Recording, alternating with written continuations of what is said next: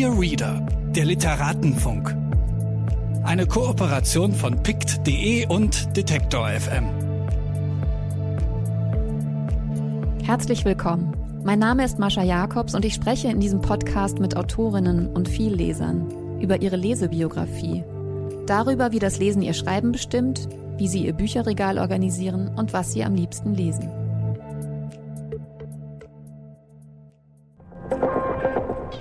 Bitte widmen Sie Ihre Aufmerksamkeit unserem Werbepartner. Dieser Podcast wird ermöglicht durch mojoreads.de. Mojo ist der neue Bioladen für Bücher im Netz. Hier findet ihr alle Bücher, ob Print oder E-Book. Ihr könnt sie an jeder beliebigen Stelle Probe lesen und euch auf der Plattform über das Gelesene austauschen. Wer Bücher empfiehlt, die dann gekauft werden, verdient 10% mit. Für Rezensionen und Kurzbesprechungen bekommt ihr Credits, die ihr dann wieder für neue Bücher auf der Plattform ausgeben könnt. Mojo nervt euch nicht mit Werbung und es gibt keine gekauften Reichweiten. Richtet euch jetzt eure eigene Leseecke bei mojoreads.de ein. Takis Würger kommt pfeifend die Treppe hoch, will nur ein Wasser, kein Bier, aber plaudert gleich so vertraulich mit mir, als wären wir schon beim zweiten Wodka. Er kommt von einem Videodreh für seinen neuen Roman Stella und zeigt mir zum Einstieg in unser Gespräch die Outtakes. Takis Würger ist ein Profi auch darin schnell Nähe herzustellen. Er ist Reporter beim Spiegel und hat vor zwei Jahren nach einem Studienaufenthalt in Cambridge seinen ersten Roman geschrieben. Der Club, der bei Kein und Aber erschienen ist. Er war sehr erfolgreich, steht noch immer auf der Bestenliste und wurde in mehrere Sprachen übersetzt. Da er als Boxer in Cambridge Zugang zu den Clubs der Upper Class hatte, verwechseln ihn die Leserinnen und Leser gern mit seiner Hauptfigur. Jetzt, knapp zwei Jahre später, legt er mit Stella seinen zweiten Roman vor. Er erscheint bei Hansa und nimmt das Leben von Stella Goldschlag, einer jüdischen Gestapo-Kollaborateurin, als Anlass, um über große moralische Fragen und widersprüchliche Charaktere nachzudenken. Während unseres Gesprächs rempeln sich meine und seine Vorurteile manchmal an. Er ist viel verspielter und selbstironischer, als ich mir einen boxenden Bestseller-Autor vorgestellt hatte. Herzlich willkommen, Tagesbürger. Schön, dass du da bist. Herzlichen Dank für die Einladung. Gibt es einen Ort, an dem du besonders gerne liest? Ja, es gibt einen Ort tatsächlich, da komme ich leider nicht so oft hin, und zwar am Wannsee. Im literarischen Kolloquium Berlin gibt es unten am Wasser so einen Riesenstein. Und im Frühling und im Sommer ist der immer so aufgeheizt von der Sonne. Und da drauf zu sitzen oder zu liegen und zu lesen, finde ich, ist eigentlich am schönsten. Oder fährst du dann auch extra hin? Äh, nee, da fahre ich nicht hin. Ich hatte das große Geschenk, als ich meinen Roman Stella geschrieben habe, dass ich äh, im LCB, also im literarischen Kolloquium, zwei Monate so ein Aufenthaltsstipendium hatte.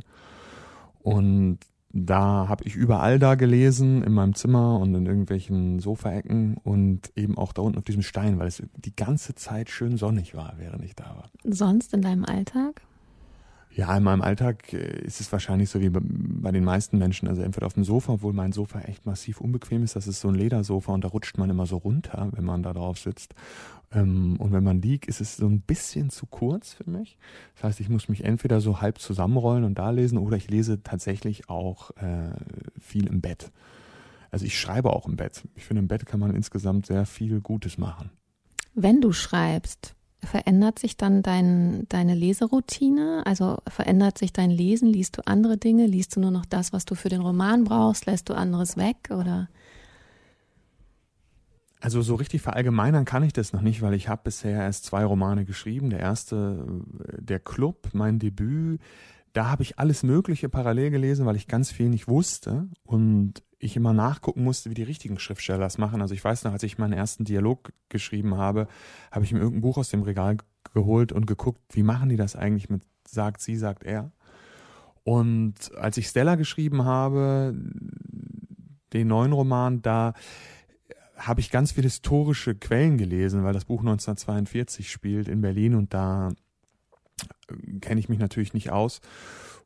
Und dann habe ich fast keine Fiktion mehr gelesen, besonders nicht aus der Zeit, weil ich immer Angst hatte, da, dass diese Fiktion sich dann so eingräbt in, in mein Gedächtnis und das alles noch komplizierter macht. Also das, das äh, ist das, was ich tatsächlich über die Zeit gelesen habe, dann vermischt mit ähm, äh, irgendwelchen fiktionalen äh, Geschichten von 1942 Berlin, wo, wo es viele gibt. Bloß äh, Schriftsteller neigen dazu, bei so historischen Romanen eben auch leider viele Fehler zu machen, weil irgendwie oft die Geschichten stärker sind als äh, der historische Hintergrund. Und äh, ich glaube, wenn man einen historischen Roman schreibt, dann ist es schön, wenn äh, so das Drumherum einigermaßen stimmt.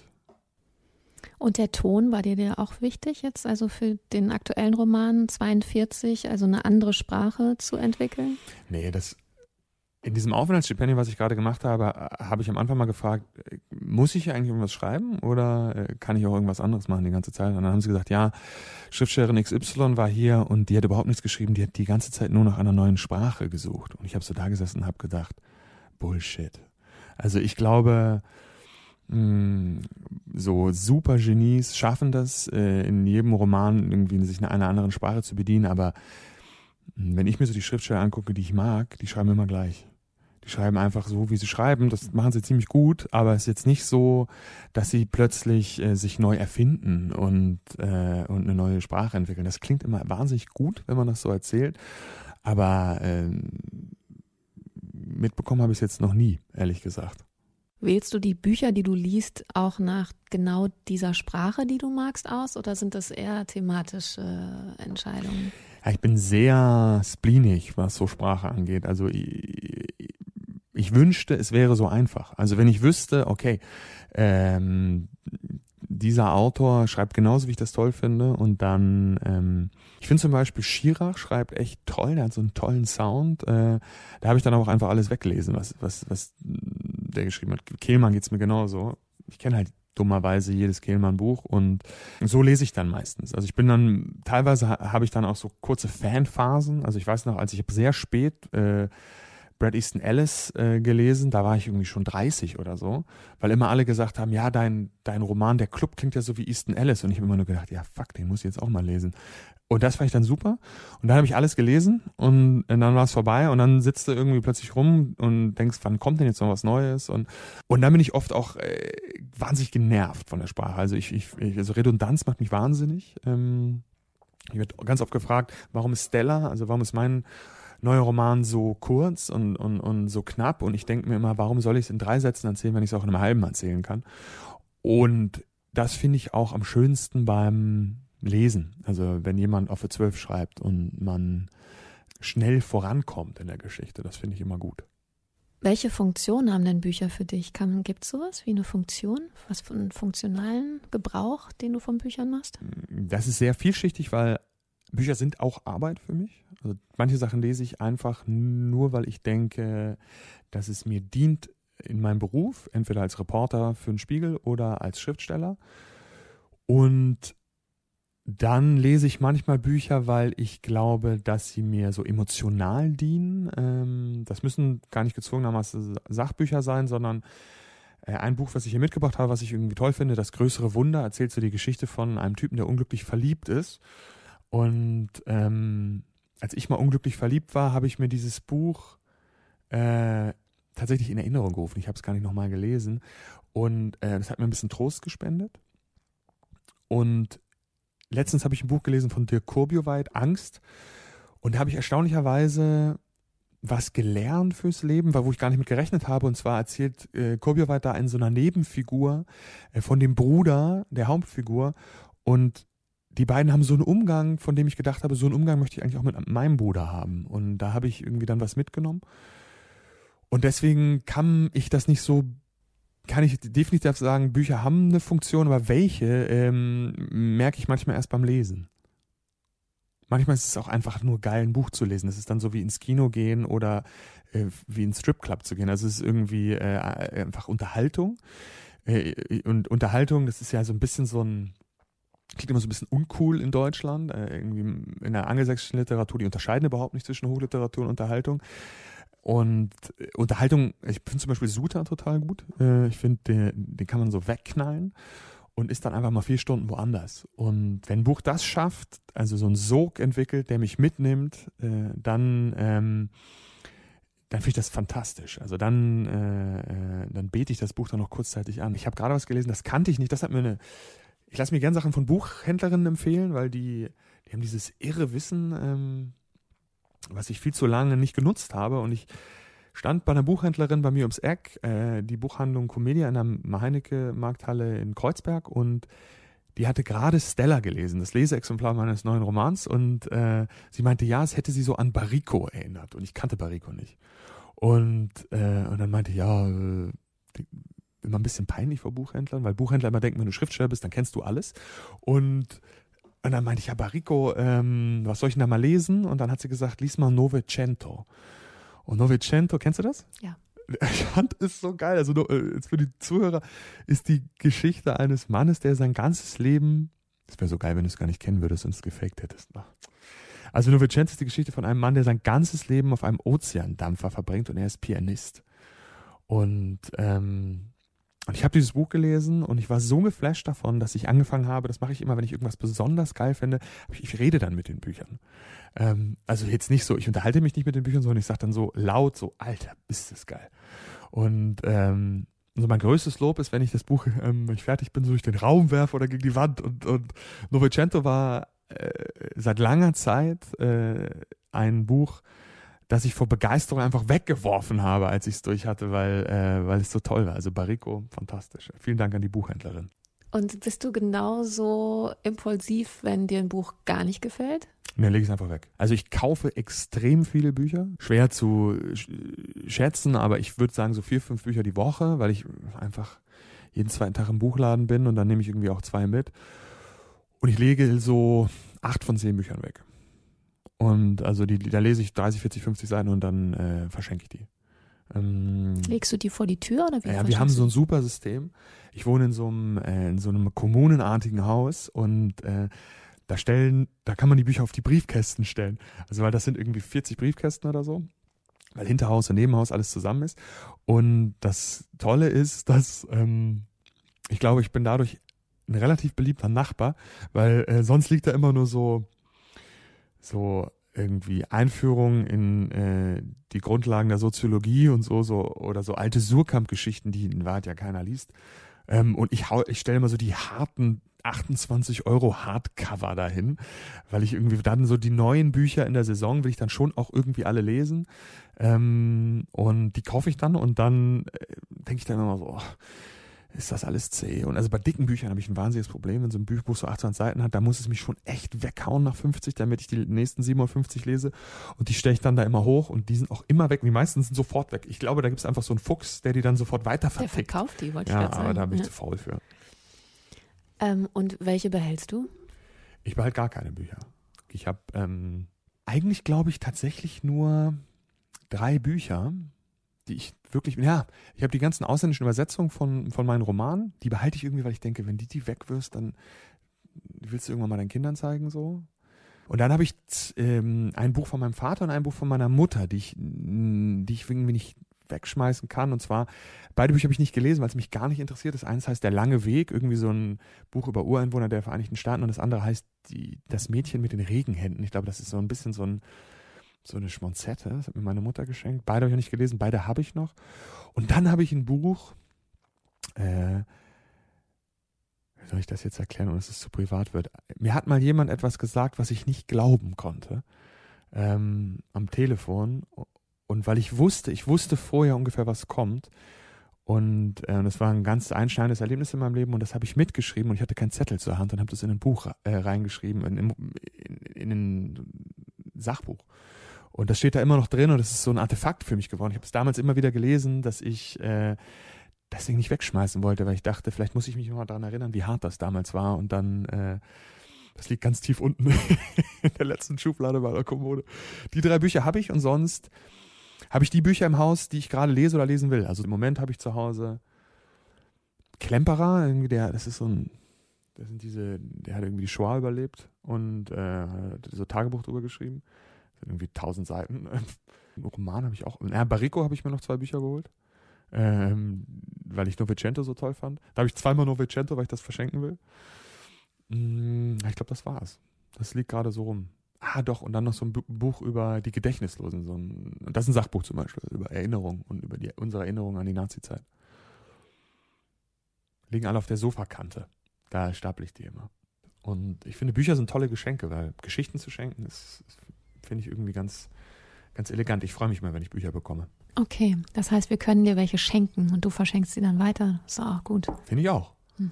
Kein Müll, ähm, steh nicht rum, ich bin gegen Hausstaubmilben allergisch, fang kein, also das ist ja, wir sitzen ja hier in deiner Wohnung, das ist ja grauenhaft. Es sind ja überall Bücher und da kann sich halt so Staub drin fangen. Ne? Darf ich dich auch ein bisschen was fragen? Ja.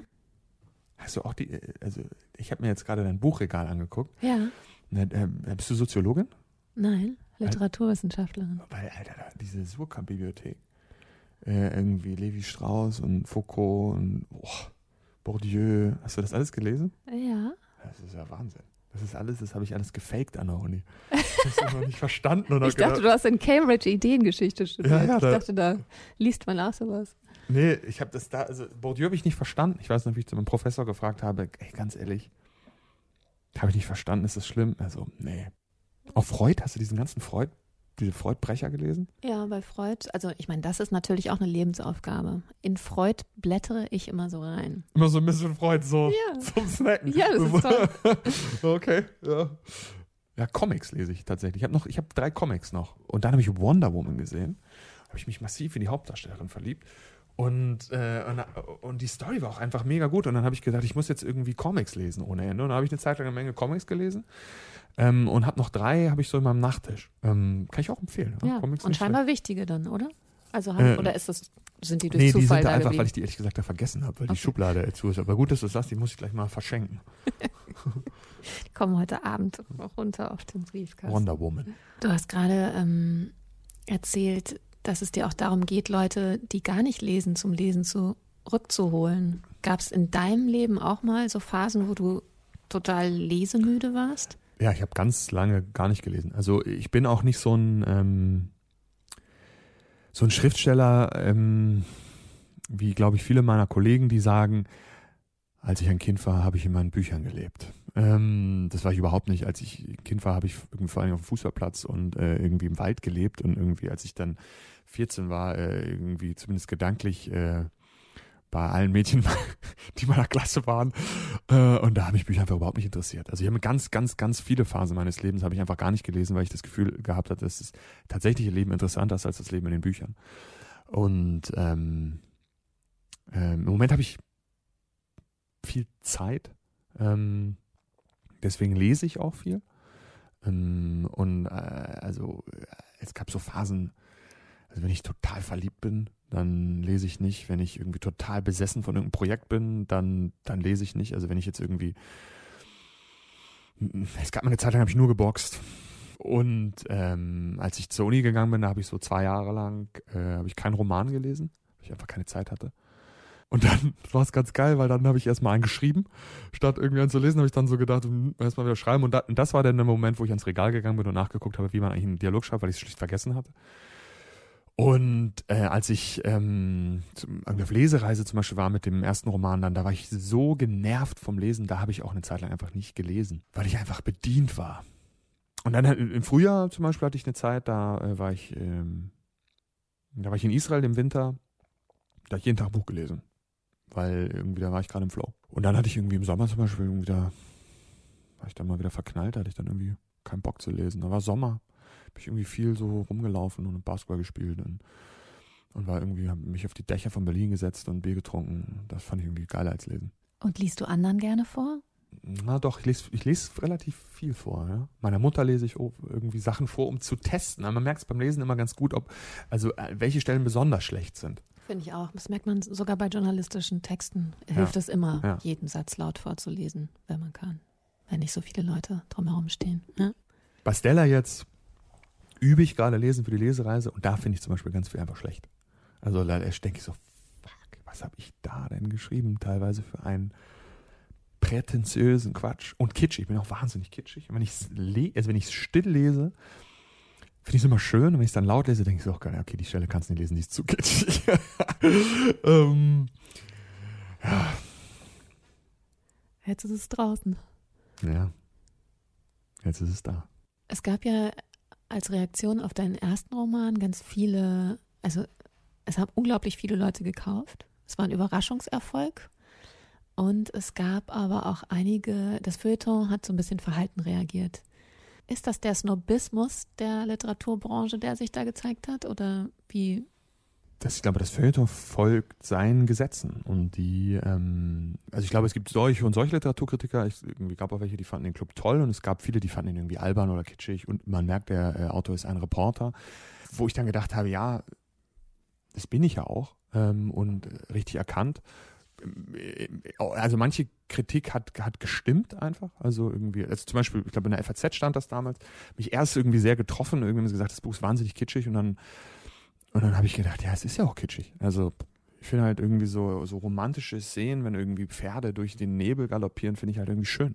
Klar ist mein richtiges Leben nicht so, aber deswegen heißt ja nicht, dass es in Büchern nicht so. Oder zum Beispiel in der FAS stand, äh, stand mal, ähm, die sich so ein bisschen drüber lustig gemacht, dass ich geschrieben habe, in, in einem Dialog, du musst die Apfelplantagen im Reihrauf, äh, nee, du musst die Apfelplantagen im Raureif sehen. Und ja, wer redet so?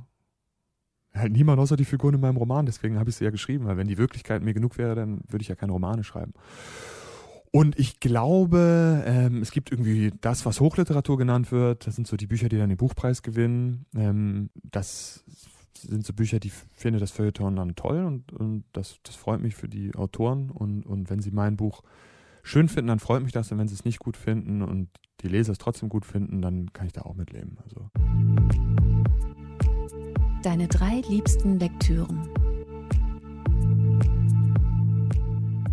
Also meine drei Lieblingslektüren, die ich heute mitgebracht habe, sind sehr unterschiedlich. Äh, und als erstes habe ich hier äh, einen Roman von Thomas Glavinic, den ich unter uns gern den dunklen Lord nenne. Ein fantastischer und wahnsinnig äh, verrückter und, und großartiger und wenn man ihn persönlich kennt, liebevoller Mensch und äh, einer der größten Autoren, die wir in der deutschen Sprache haben im Moment. Ich wünschte mir sehr, er würde hoffentlich bald einen neuen Roman schreiben. Und der hat ein Buch geschrieben, das hier vor mir liegt gerade, das heißt Das größere Wunder. Das erzählt die Geschichte von Jonas, der auf den Mount Everest steigt. Das ist wirklich tatsächlich, äh, man könnte sagen, eine ganz einfache Geschichte und gleichzeitig ist sie ganz kunstvoll erzählt, weil sie auf so zwei Zeitebenen erzählt wird. Und zwar einmal geht es los im Basislager des Mount Everest und die andere Zeitebene erzählt das komplette Leben von Jonas. Und irgendwann verschwimmen diese beiden Zeitebenen miteinander. Und, ähm, und Jonas ist ein unglaublich cooler Typ. Und dafür bewundere ich den Glavinic, dass er so einen mega coolen Dude erschaffen hat. Und, und ich bewundere ihn vor allen Dingen dafür, dass er die Fähigkeit hat, als Autor ähm, zu, zu lieben. Ja? Also er, er trifft immer wieder Figuren, ob das irgendwie der Ziehvater oder der beste Freund oder eben auch die Frauen im Leben dieses Jonas sind, die äh, der Autor so sehr liebt, dass man sie als, äh, als äh, Leser gleich mitliebt. Ja, und dann habe ich als zweite äh, Sache, die ich mitgebracht habe, die ich toll finde, ist ein Gedicht. Ähm, ein Gedicht von Sylvia Plath. Äh, es hat einen Titel, den ich so kompliziert finde, den kann ich jetzt nicht sagen. Äh, ich, ich, sage den, den, Titel nicht, den kann dann jeder googeln. Ich glaube, auf Deutsch ist der Titel so etwas wie äh, das Zwiegespräch einer Einsamen oder so ähnlich. Ähm, und das ist eine, eine Dichterin, die ich ähm, ganz toll finde, auf die ich gekommen bin, weil ich die an der gleichen Uni studiert hat wie ich und ähm, und die muss als sie aus den Vereinigten Staaten da äh, nach England an die Uni gekommen ist, die muss da eingeschlagen sein wie ein Komet. Alle fanden die irre toll, haben gesagt, boah, kennt ihr diese Sylvia, diese Sylvia, also ganz geheimnisvoll.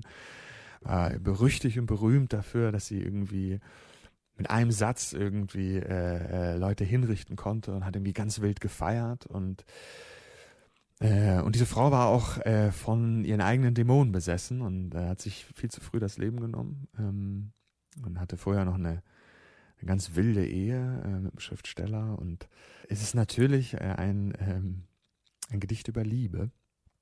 Und ich habe hier die englische Version und die beiden letzten Strophen. Ich weiß noch, als ich das gelesen habe, als ich das zum ersten Mal gelesen habe, habe ich wirklich hab ich gedacht, das, was man, glaube ich, manchmal denkt, wenn jemand, äh, wenn man ein ganz, ganz tolles Gedicht liest, dann denkt man, wie konnte der, wie konnte diese Dichterin das über mich wissen?